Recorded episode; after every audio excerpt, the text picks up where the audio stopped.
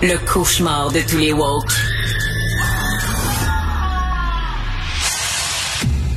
Alors, quatre ans après la légalisation du cannabis au Canada, il y a des consommateurs québécois qui demandent que la culture de plant soit permise à domicile parce que là, si vous voulez fumer du pot, vous devez aller dans une SQDC. On sait que le prix est pas très compétitif. Ça a l'air que la qualité n'est pas au rendez-vous non plus. Euh, on va en parler avec M. Philippe Laperrière, il est PDG fondateur du groupe Fuga Cannabis Médical et il est actuellement au Maroc. Monsieur Laperrière, bonjour. Oui, bonjour, M. Martineau. Alors, vous êtes au Maroc, vous avez été invité à donner une conférence sur le cannabis et sur l'industrie du cannabis. Oui, absolument. J'ai été invité à venir au premier euh, colloque international sur le cannabis médical ici à Rabat, au Maroc, pour parler justement de mon expérience en tant qu'entrepreneur dans un, un, pays où le cannabis est légal déjà depuis quatre ans et partager les écueils et les succès qui sont à entrevoir dans cette nouvelle industrie. Alors là, il y a des gens qui demandent de pouvoir justement faire pousser des plantes à la maison. Euh, on peut, mais il y a une limite permise hein, pour, euh, pour les plantes, une limite imposée.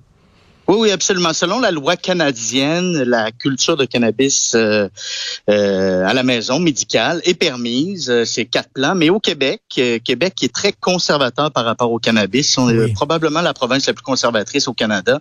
ça a été interdit par le gouvernement mis en place. Donc, présentement, il y a des mesures qui sont prises en Cour suprême. On attend le verdict dans les prochains mois parce que la loi a été justement contestée ben, par des organisations québécoises. Monsieur Laperrière, on le sait que François Legault était pas vraiment d'accord. Ça l'est fait imposer la légalisation du pot. Il avait pas l'air d'être très content. Il a mis ça à 21 ans. Y a-t-il une personne au Québec qui croit que les gens attendent d'avoir 21 ans pour fumer un joint? Vraiment, M. Mmh. Bon, je pense que, mis à part M. Legault, non.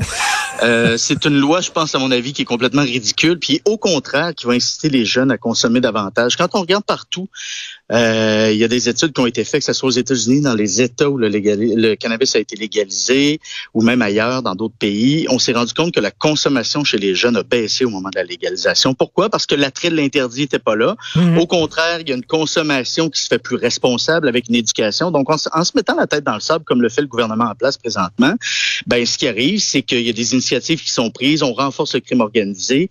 Euh, les jeunes qui vont aller euh, se, se, se procurer du cannabis peut-être sur les marchés euh, illégaux pourront être euh, confrontés à d'autres sortes de drogues. Tout ça, je pense que c'est complètement ridicule en fait, c'est de, jouer à l'autruche de faire un truc comme ça. En 2022, on le voit, la majorité des pays du G7 sont en train d'emboîter le pas pour légaliser le cannabis. L'Allemagne a suivi le pas présentement avec le cannabis médical, le récréatif devrait rentrer sous peu. Et on se rend compte que les enjeux de santé publique qui ont été mentionnés, la peur, les, les stigmas qu'il y avait, ben, ils sont pas arrivés sont juste hmm. pas arrivés parce que les, les, les êtres humains ben, ils font preuve d'intelligence, sont capables de faire de la consommation responsable. Évidemment, il va toujours y avoir des gens qui vont abuser, il y aura toujours des problématiques, mais ben ça, c'est dans tout quand on regarde l'alcool, quand on regarde n'importe quoi, le jeu, ben le jeu, c'est un grave problème, c'est un grave problème de santé publique. Mais mais mais, mais, là, est-ce que est-ce que le prix devrait être plus compétitif? Est-ce que euh, la qualité devrait être meilleure? Parce que le marché noir continue. L'idée derrière l'idée derrière la légalisation, c'était d'enlever des revenus au marché noir et à la mafia, au crime organisé, ça continue. Là, ils continuent de faire affaire eux autres. Là. Ben oui, absolument, parce qu'il y a euh, dans la loi, en fait, une autre sorte de licence qu'on appelle dans l'industrie ACMPA. C'est des licences de production personnelle, mais plus que quatre plans. Il y a possibilité, avec une prescription du médecin ou d'un professionnel de la santé, d'aller chercher une, licence médicale légale et de produire un nombre de grammes par jour. C'est-à-dire qu'il y a des gens qui peuvent avoir une licence pour faire pousser 100, 200, 300, 400, 500 plans euh, d'un point de vue personnel et peuvent, en fait, additionner euh, les prescriptions de d'autres patients et d'être, euh, en fait, euh, ils se font nommer pour faire pousser pour eux. Donc, il y a des endroits où il y a des milliers de plantes de cannabis qui poussent totalement légalement et c'est détourné vers le marché noir, absolument. Mmh.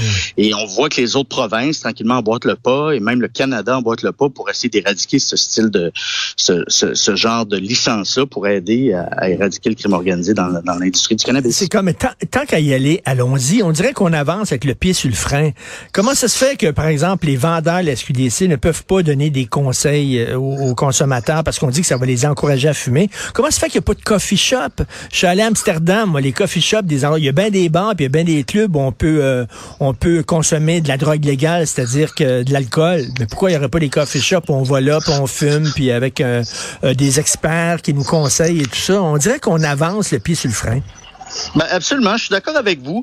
Euh, au départ, au moment de la légalisation, il était normal d'avoir des certaines appréhensions. C'est quelque chose de nouveau. On a grandi avec le fait que le cannabis était illégal depuis 100 ans. On pouvait comprendre. Mais aujourd'hui, quand on regarde l'expérience des quatre dernières années, je pense qu'il est temps d'ouvrir. Quand on regarde ce qui se passe dans les autres provinces canadiennes, encore une fois, le Québec est en retard sur les autres provinces. Euh, le Farm Gate qu'on appelle en Ontario, les gens ont le droit de se présenter chez les producteurs autorisés pour pouvoir acheter directement à partir du producteur. Donc, un peu comme on peut faire dans les vignobles, aller visiter le vignoble dans la journée, acheter une bouteille de vin, goûter le vin, etc. Ben, c'est la même chose pour les coffee shops, c'est la même chose pour la dégustation, puis c'est la même chose pour les conseils avec les gens de la SQDC. Au Québec, ils n'ont pas le droit, il n'y a pas de formation. S'il y en a une, il y en a une très peu. Et c'est pas de la faute à la SQDC. La SQDC joue avec les règles du jeu du gouvernement. Donc, hmm. euh, effectivement, hmm. je pense qu'on a une lacune par rapport à ça. Puis encore une fois, je pense que si on y allait pour vrai, comme vous dites, ben, il y aura peut-être moins de problèmes, moins de problèmes, mais probablement qu'on aiderait à éradiquer le crime organisé davantage. Mais là, il dirait, là, mettons, si on avait des coffee shops, par exemple, là, ça, ça, ça encourageait les touristes américains, les potèdes, les poteux à venir ici parce que je à puis on aurait des problèmes de criminalité, puis de, de touristes qu'on veut pas nécessairement, etc. Est-ce que vous voyez ça comme ça, vous? Non, pas du tout, pas du tout. Là. Euh, est-ce que vous voyez à Amsterdam des gros problèmes de criminalité à cause les gens ont consommé du cannabis? C'est comme dans tout. Il va y avoir des mauvaises personnes, il va y avoir des bonnes personnes. Je ne crois pas. Euh, si on regarde les méfaits liés à l'alcool, là, je vais faire un, parallèle peut-être un peu douteux, là, mais on a beaucoup plus de problèmes avec l'alcool qu'avec le cannabis. Ben oui. Euh, je pense que non, pas du tout.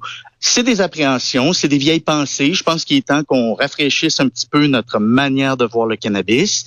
Et de toute façon, ce qu'il faut faire, c'est être patient. Puis il y a un bon travail qui est fait présentement. La KIC, hein, l'Association québécoise pour l'industrie du cannabis, avec son directeur général, font un excellent travail au niveau des représentations avec le gouvernement. On sent tranquillement qu'il y a des portes qui s'ouvrent pour discuter avec eux justement de ce genre de problématique-là et peut-être aider l'industrie aussi à avancer parce qu'on a un avantage concurrentiel mondial présentement. On est le premier pays du G7 avoir légalisé, ben, tirons avantage de ça. C'est énormément de taxes, énormément de revenus qui sont ramenés à l'État et qui peuvent aider à solutionner quelques problèmes aussi. Écoutez, il y a un exemple, selon moi, qui est très symbolique de l'approche du gouvernement. Euh, on le sait que les jeunes sont friands là, de, de, de potes comestibles. Alors, euh, le marché euh, le marché noir vend des jujubes aux potes au goût de chocolat, au goût de fruits. Au gouvernement, c'est au goût de betterave et de chou-fleur. Et oui, effectivement, j'ai pas le choix de vous d'abonder dans votre sens. Là à ce niveau-là, c'est euh, oui, ben, je pense que l'exemple parle de lui-même. C'est des choux-fleurs et des betteraves. Écoutez, euh, bravo à l'entreprise qui, qui, est allée dans ce sens-là, mais euh, je pense pas que ce soit un produit qui soit très réclamé par la clientèle. Encore une fois, je pense qu'il faut ouvrir nos ornières un petit peu puis regarder ce qui se passe puis se rendre compte que ben c'est pas si pire. Vous, vous, le groupe Fugas, c'est du pot médical. Est-ce que vous pouvez vendre du pot à des fins récréatives ou seulement médicales? C'est ça votre permis? C'est médical seulement? Non, euh, notre permis est médical et récréatif. Présentement, on est dans une industrie en émergence, donc j'ai pas le choix aussi de vendre au récréatif. Donc, nos produits sont disponibles à la SQDC, sont disponibles aussi sur plusieurs plateformes médicales et on commence à exporter en Allemagne à partir du mois de janvier. Une bonne partie de notre production euh, va être exportée euh, sur le marché médical allemand. OK, vous êtes au Maroc. Est-ce qu'au Maroc, c'est légal ou on est en train justement de jongler peut-être avec l'idée de légaliser ça? Euh, présentement, c'est légal et on est tout, tout, tout, tout début. Donc, le cannabis médical est légal. Mais euh, comme ça s'est fait au Canada, je pense que tu sais, on, bâtit l'avion en même temps qu'il vole. Là. Fait que c'est pour ça qu'ils invitent des gens d'un peu partout à travers le monde pour venir les conseiller. Aujourd'hui, on était avec les ministres, on était avec les, les, les, différents décideurs et bailleurs de fonds pour discuter dans des séances plénières euh, sur comment aller se structurer l'industrie au Maroc. C'est super intéressant. Il faut savoir que le Maroc, c'est un des bastions du cannabis depuis toujours. Hein. C'est ben pas, pas, un secret pour personne surtout, surtout, du hache, non? Ben oui, absolument. Oui, absolument. Parce qu'eux font des cultures extérieures, donc la qualité de la fleur est peut-être pas nécessairement là au niveau de la densité, de l'apparence, etc., pour pouvoir vendre la fleur en tant que telle, mais au niveau de la production de hashish, qui est euh, ni plus ni moins que les trichomes. Hein. La, fleur de cannabis, en fait, va être recouverte de trichomes. Des trichomes, c'est comme si c'était des, des petits cristaux dans lesquels se trouvent les cannabinoïdes, cannabinoïdes pardon, et à l'aide de tam-tam ou à l'aide des mains ou quoi que ce soit, vont extraire la résine de ça pour en faire du hache. Tout le monde a déjà vu du hache marocain, mais justement, euh, les Marocains se sont rendus compte, ben, ils savent depuis toujours qu'il y a énormément d'exploitation, aussi bien de la légaliser, de l'encadrer pour que ça se fasse dans les règles de l'art, que ça soit accepté internationalement et qu'ils puissent tirer bénéfice de ça et augmenter de la richesse nationale. Et la, SQDC dit les gens ne connaissent pas les, les, produits qu'on vend et c'est vrai, moi, à un moment donné, je ne savais pas qu'il y avait du hache à la SQDC et j'avais dit en ondes, comment ça se fait qu'on ne peut pas permettre la vente de hache alors qu'on permet la vente de potes. Eh bien non, il y a du H à la SQDC, c'est pas très très su là, pas très non, ben, comme la majorité des produits, la, euh, la promotion est pas légale. Ça, c'est, au niveau de la promotion, c'est une règle qui est canadienne, mais euh, de plus en plus, il y a de la tolérance. Ça, habituellement, quand on commence à avoir de la tolérance, c'est qu'il va y avoir un allègement des lois. Présentement, on est en révision de la loi au niveau euh, fédéral par rapport au cannabis. Mais au Québec, encore une fois, on est plus sévère que partout ailleurs. Donc, il n'y a pas de formation euh, des euh, employés de la SQDC et il n'y a pas de promotion non plus autour des, des, produits. On peut un petit peu tranquillement sur les réseaux sociaux commencer à dire que ah, sur le récréatif, il y a tel ou tel produit. Mais encore une fois, au Québec, la limite permise est moins de 30% de THC. Et le H, c'est un extrait. Donc, habituellement, il va dépasser les 30% de manière naturelle. Donc, on est obligé de le couper avec du CBD ou d'autres matières végétales pour le redescendre à 30% pour qu'il soit trop fort. Ah, quand j'étais jeune, j'allais chez mes chums là, qui étaient dans un appartement, puis tous leurs couteaux étaient noirs parce qu'ils fumaient du hache au couteau. vous vous souvenez de ça? Tous les bouts des ben couteaux étaient tous noirs. Là. Absolument, ça, ça se fait plus aujourd'hui parce que les ronds de poils ont changé. C'est vrai. mais, mais, mais 21 ans, on s'entend que ça, ça n'a pas de bon sens. Est-ce qu'il y a un lobby qui tente de faire changer la loi au Québec? Est-ce qu'il y a des gens qui tentent de faire de la pression?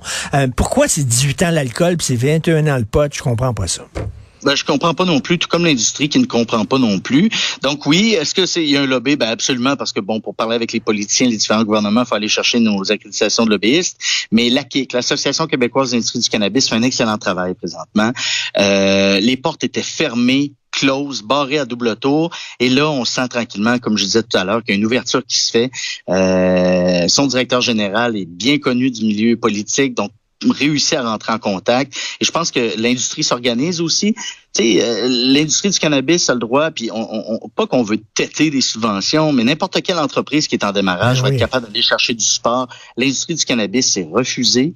Euh, systématiquement. Donc, on peut même pas déposer une demande. On n'aura pas de subvention, de support aux entreprises, que ce soit pour le cash flow, que ce soit pour la formation des employés ou quoi que ce soit. En terminant, est-ce que Fuga, vous êtes public, vous? Est-ce que c'est une compagnie ah, non, publique? Non, non, non, on n'est pas public. Non, non, c'est une compagnie privée. C'est mon entreprise avec quelques associés. Euh, on a bâti ça pour faire du bien. Moi, j'ai bâti Fuga suite à un accident de vélo de montagne qui m'avait donné une, une, commotion cérébrale. Ah, ouais. Ça m'a aidé à m'en sortir avec le CBD. Donc, c'est pour ça que j'ai fondé Fuga, pour faire du bien OK, ben euh, parce que moi j'avais acheté des, des, des actions de, de compagnies de potes au début et euh, ça allait très très bien puis tout ça, puis après ça ça a craché donc je me demande exactement euh, comment se porte le marché des compagnies de potes, le marché public. Ben, je vais je vais je vais vous répondre à ça si vous me donnez une seconde. Oui. Avec une phrase en anglais, quality over quantity. Oui. La réponse est là-dedans. Exactement. Il faut que la qualité soit là. Merci, Monsieur Philippe Laperrière, PDG, fondateur du groupe Fuga. Euh, et bon séjour au Maroc. Merci, beaucoup. À bientôt. Au revoir.